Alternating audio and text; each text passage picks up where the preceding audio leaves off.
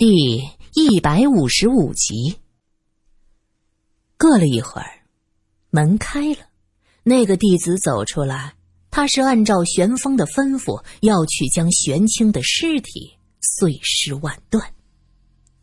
罗隐听到他们的对话，知道玄风带着弟子在练习某种邪术。这七十六个村民就是被他的邪术摄去了魂魄。幸亏玄清以命相搏，才让这玄风没占到便宜。他的身体还保持着孩童的模样，看着比同龄的两岁小孩还要小很多，怪不得苏三他们还以为是个婴儿。这具孩童的尸体，应该就是刘如玉肚子里胎儿化来的，这也就解释了为何刘如玉的尸检报告中没有提到她怀孕的事儿。天火烧起来的时候，那个孩子已经被取走了。玄风，一个曾经有着成年男子身体的玄风，因为玄清的缘故，身体遭到重创，必须找一个和自己血脉相连的身体。于是他选择了刘如玉，用小恩小惠和刘如玉有了男女之事。并且设计将她嫁给对养胎有利的杨先生，最后在算好的某个时间拿走刘如玉肚子里的胎儿和杨家人的命。幸亏天理昭昭啊，他处心积虑做了这么多伤天害理的事儿，得到的胎儿却是个有问题的，还不容易养成，不能施展法术为所欲为，这真是老天有眼呐！罗隐又在灌木中潜伏了一会儿，待到周围彻底的风平浪静，才小心翼翼的钻出来，顺着原路返回。住持玄静此时正在房间里打坐，明月端着茶水进来。玄静闭着眼睛问道：“他们可是怀疑了？”“是的，师傅，徒儿故意带着他们从那个院子面前路过。”他们一定会怀疑的。明月恭敬的回答：“那就好。玄风那个妖孽，将通天观当成私邸，继续这样下去，总有一天，咱们全观上下都得毁在他的手上。只希望这个几个人，真的像外界传言的这么厉害。”师傅。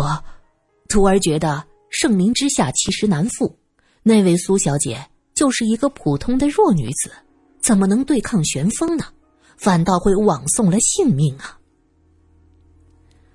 他枉送，总比我们枉送的好。玄静冷冷的说着：“玄风的身体有问题，谁知道这件事儿是真的还是假的？”如果他是为了示弱给仇人看呢？等那些人出手，我们作弊上官，不就是了吗？明月说着：“师傅英明。”旁边香案的香炉中，有檀香蜿蜒出几条线，渐渐的散开，笼罩在这师徒二人的周围，将他的脸色隐藏起来，看不分明。罗隐顺着原路返回，刚走进别墅，借着淡淡的月光，就看到院子里有人影晃动。罗隐躲在暗处，仔仔细细的观察，只见那人影玉捋着背，在院子的一棵巨大的皂角树下挖着什么。挖了一会儿，那人站起来，月光照在他满是皱纹的脸上。光线分布不均，沟壑纵横。只见他双手举着一个包袱一样的东西，发出嘎嘎嘎沙哑的笑声。那笑声很轻，若不是罗隐这样耳力好的人，是听不见的。那个包裹，罗隐仔仔细细去看，他吓了一跳。因为那个包裹显然在地上埋了好几年，已经腐烂了大半里面露出来的东西，那东西白色的、细细的，赫然是一具幼儿的骨骼，那是个婴儿的尸体。老妇人将婴儿的尸体搂在怀里，又轻轻的摇晃几下，就像是哄着孩子睡觉。一张又丑又苍老的脸上。在月光下，对着一具婴儿的尸骨做出这样温情脉脉的动作，这个场景实在是太诡异了。罗隐只觉得脖颈发凉，浑身的汗毛都竖了起来。过了一会儿，老妇人抱着尸骨转身进屋，罗隐在灌木中等了一会儿，确定他不会再出来，这才悄然返回自己的房间。他悄无声息地推开门，一转身，却见窗前站着一个黑影，自己的床上又是一个黑影。罗隐的手飞速地滑向腰间，接着咔嚓一声，手枪的保险打开，床上那人扑哧一声笑了，警惕性够高的呀。罗隐气恼的一把抱起被子，将玉伟盖住，蒙在里面捶了几拳。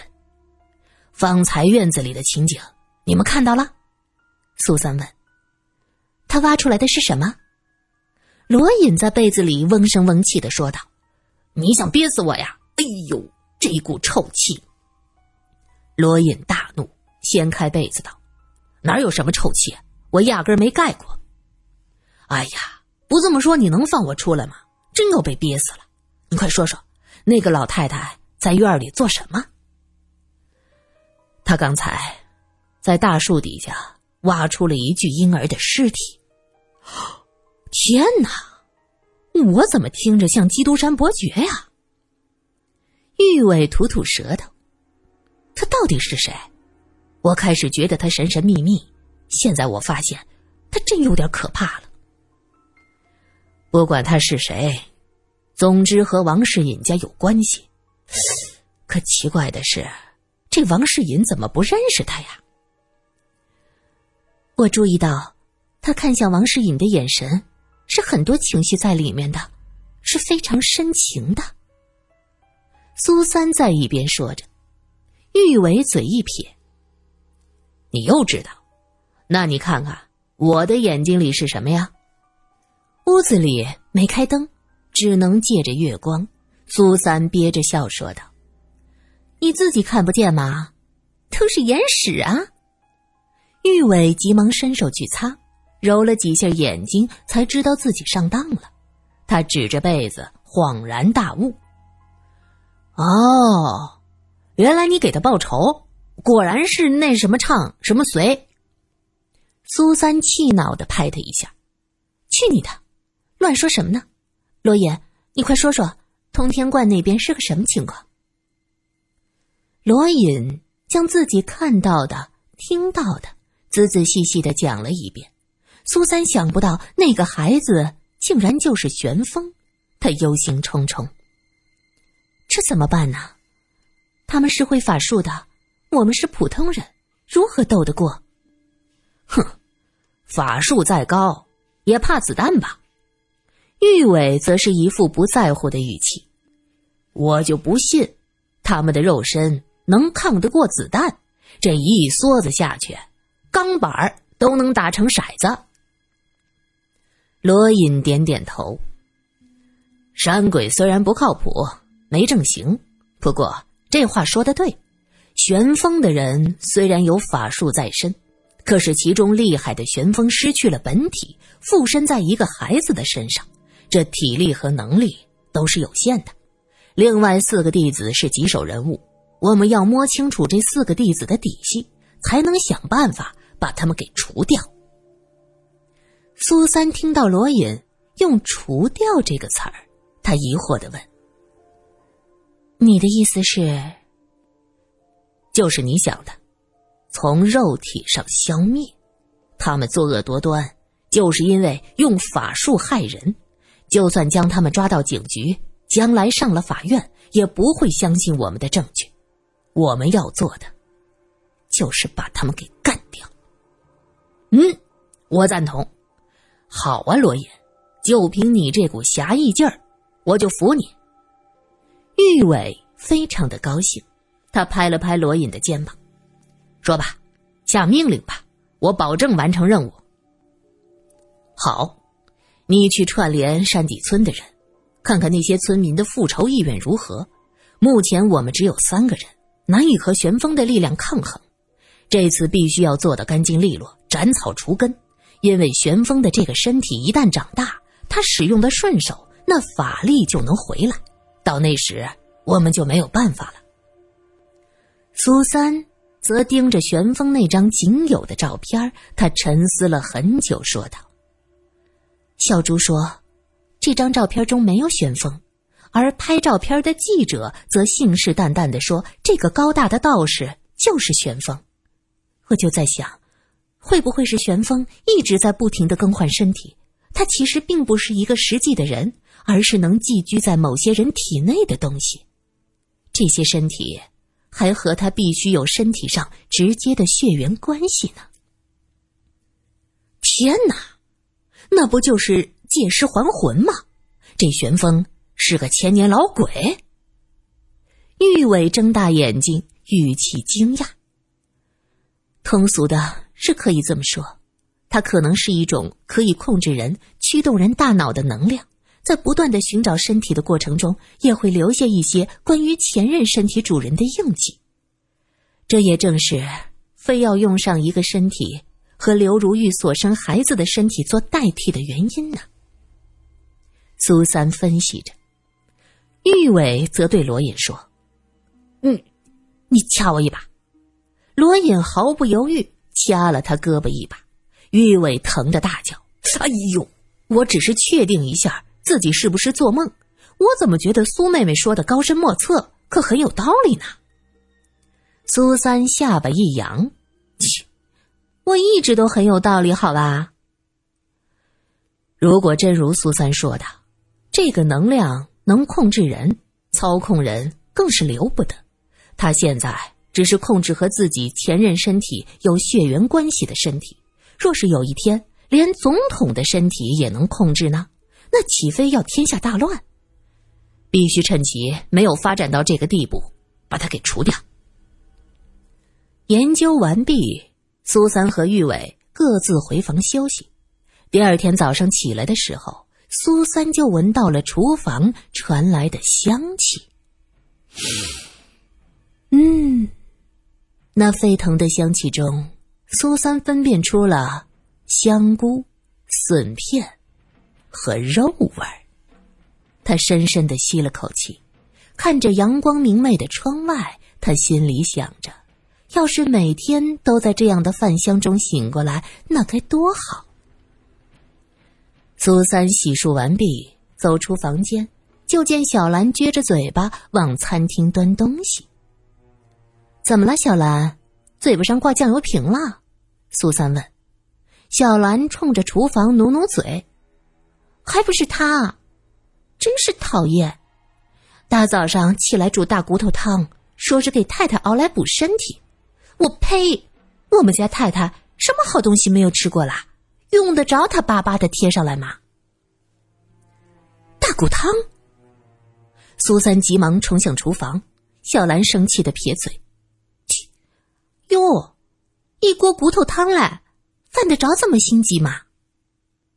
苏三跑到厨房，锅台上坐着一个不大不小的锅盖，盖子掀开，散发出一阵阵诡异的香味儿。苏三拿起勺子扒了一下，这里边果然有香菇和笋片，还有一些细细碎碎的小骨头。苏小姐，这个汤是我特意给太太煮的，你不能喝。那老妇人刚好端着碗进来，她急忙上前阻拦。苏三用勺子舀出几根细碎的骨头，问道：“这是什么？”骨头呀，熬久了，骨头嫩点的都熬成渣子了。骨头嫩点儿，苏三听到这话，恶心的差点没吐出来。他“咣”的一声将饭勺扔进锅里，大声问着：“这是什么骨头？”老妇人一愣，苏三继续大声问：“我在问你，这是什么骨头？回答我！”这声音惊动了小兰，她急急忙忙的跑过来，站在门前探头看着。呵呵呵，猪骨头、羊骨头、鸡骨头，还能是什么骨头啊？老妇人笑了，苏小姐，你想到哪儿去了？汤呢？给王太太喝了。喝了，太太说好喝，要再来一碗呢。老妇人说着，端着碗就要去盛。苏三一把抢下他手里的碗：“你到底是谁？你要做什么？你为什么要害人？”老妇人愣住了。害人？我没有，苏小姐，你这话是个什么意思？我这个孤老婆子也是清清白白的，哪里会害人呢？说着，生气的又拿了一个碗，推开苏三，开始盛汤。这汤不能盛，苏三坚决不许。这时，罗隐和玉伟也听到厨房吵闹，过来问发生了什么事儿。苏三指着锅子说：“他，他熬了一锅骨头汤。骨头汤，骨头汤有。”玉伟笑了一下，可笑容却凝固在了脸上。他猛然想起昨天晚上的事儿，结结巴巴的说道：“嗯，莫不是那那？”昨天晚上挖挖出来的，天哪！那那不就是婴儿的骨头汤吗？王世隐听到吵闹声，也过来看，正好听到“婴儿的骨头汤”几个字，当即大惊失色。什么？你在说什么？王兄，你来的正好。昨天半夜。我们看见他在院子的大树底下挖出了一具婴儿的尸体，玉伟大大咧咧的说。站在门前的小兰听到这句话，脸色大变，转身就跑了。罗隐喊道：“站住！你要去哪儿？”他的声音不大，却很有威严。小兰收住脚步，回身望着众人，神色慌张。老妇人笑了。呵 呵小兰姑娘，你这么急忙忙的，是要上楼去告诉太太她喝了她儿子的骨头汤，还是要去大树下看看那包着婴儿的包裹还在不在？